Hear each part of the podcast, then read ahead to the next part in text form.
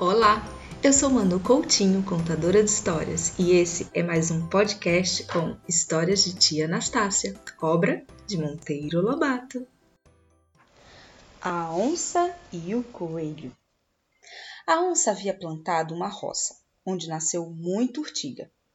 A onça ficou atrapalhada. Nem entrar na roça podia, porque a urtiga arde muito. Foi então e chamou os animais da floresta.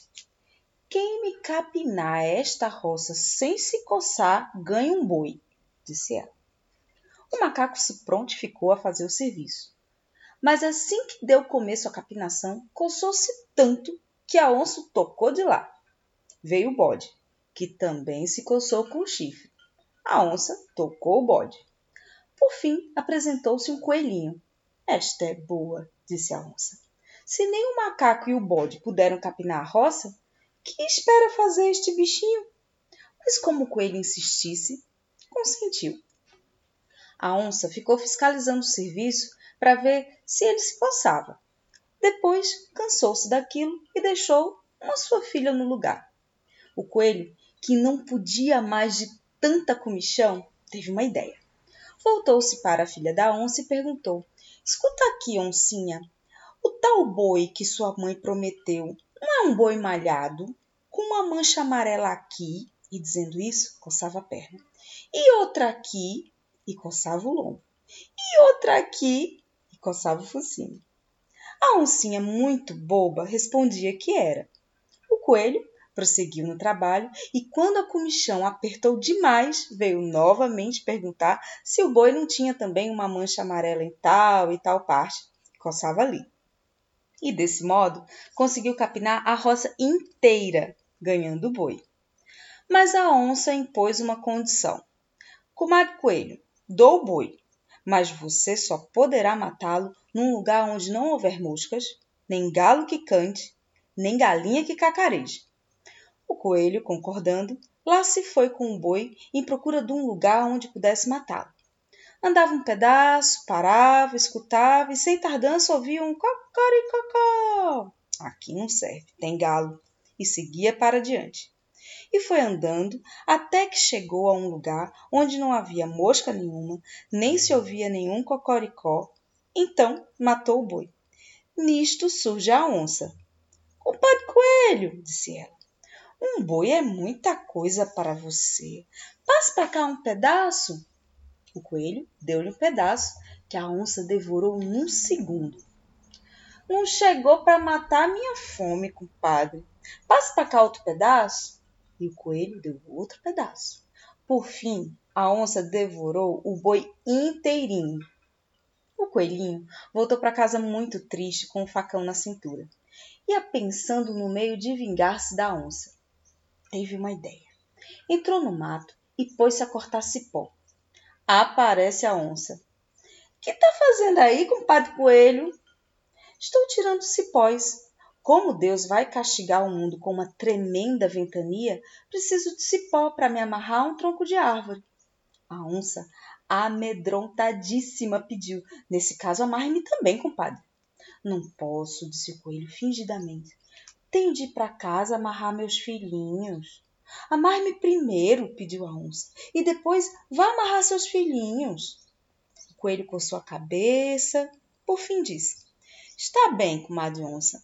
Como prova de amizade, vou fazer esse grande favor.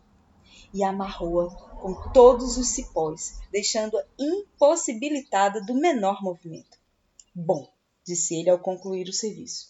A comadre está tão bem amarradinha que nem o maior dos furacões é capaz de arrancá-la daí e foi-se embora a rir. Passando algum tempo, a onça, vendo que não vinha vento nenhum, desconfiou. Querem ver que fui tapeada pelo tal coelho? Como agora livrar-me deste amarramento? Vinha vindo o macaco. Amigo macaco, faz favor de tirar de mim esses cipós? Mas o macaco, sabidão que era, apenas disse: Deus ajude a quem te amarrou. E foi-se embora. Apareceu um veado. Amigo veado, faz favor de desamarrar-me? Pediu a onça. O veado, apesar de burrinho, deu a mesma resposta do macaco. E lá se foi. Veio o bode E aconteceu a mesma coisa. Passadas algumas horas, o coelho foi espiar como ia indo a onça. Compadre Coelho, viva! O vento não aparece e eu estou que não posso mais. Venha desamarrar-me. O coelho, com dó dela, pôs-se a desenrolar os cipós. Assim que a malvada se viu livre, nhaque, deu-lhe uma pega. Mas o coelho alcançou de um pulo um buraco. Mesmo assim, a onça agarrou-lhe um pé. O coelho caiu na risada.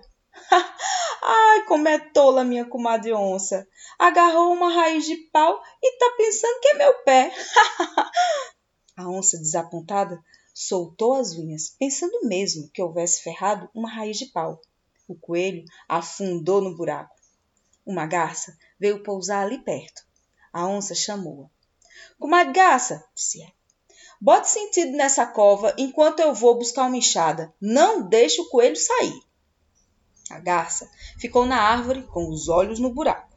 O coelho disse: Que grande tola! Então é assim que garça toma conta de buraco onde está um coelho? Como deve fazer então? perguntou a bobinha. Ora, ora, tem de vir aqui e ficar com o bico dentro do buraco. A garça desceu da árvore e enfiou o bico no buraco.